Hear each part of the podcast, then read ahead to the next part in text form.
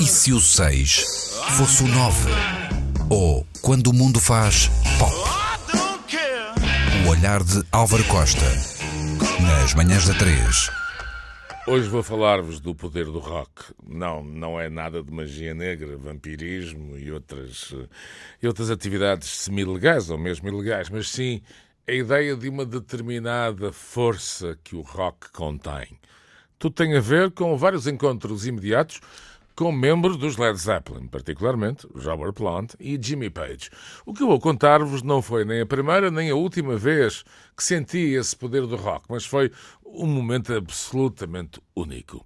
Ora, vamos viajar no tempo, anos 90, Page and Plant, e na altura a Antena 3 foi convidada a participar de uma série de atividades à volta do relançamento, digamos assim, dos Led Zeppelin. A principal entrevista ocorreu no Victor Hugo, um hotel de Charmaine, Paris e um, Antena 3 foi convidada e o autor deste magnífico momento de rádio, o Sucesso Fosse Nove, foi um dos convidados. Conversa simpaticíssima, aliás, perguntei mesmo a Robert Plant como é que ele mantinha uma cabeleira tão impecável. Ele disse-me, sem ponta de ironia, que estava, que estava apaixonado. E estar apaixonado era bem melhor, ou mais importante, para um bom cabelo do que um shampoo caro.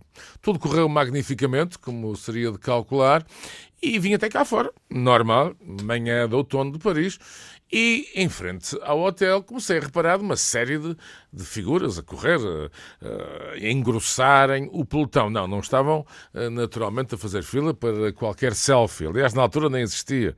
Estavam ali porque, de facto, eram aqueles atletas matinais numa corrida de maratona de Paris. Ora, o que acontece é extraordinário. Robert Plant e Jimmy Page vem de cá fora fazer o mesmo do que eu. Ali estamos um bocadinho a conversar, a falar da família, certamente, e de repente os atletas começam a reparar que está ali o deus do rock e está ali o Paganini, uh, o Aleister Crowley uh, da guitarra.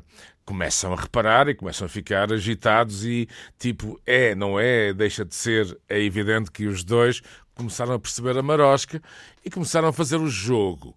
Ora, de repente começam a travar, as manobras perigosas começam a surgir e há de facto um atleta amador que para.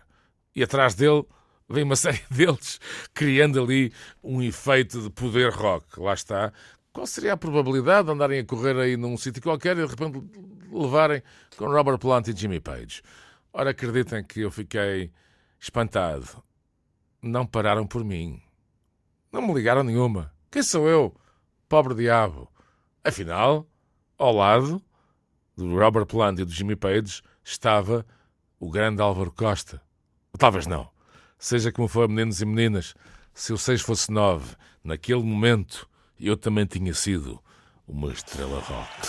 Bom dia!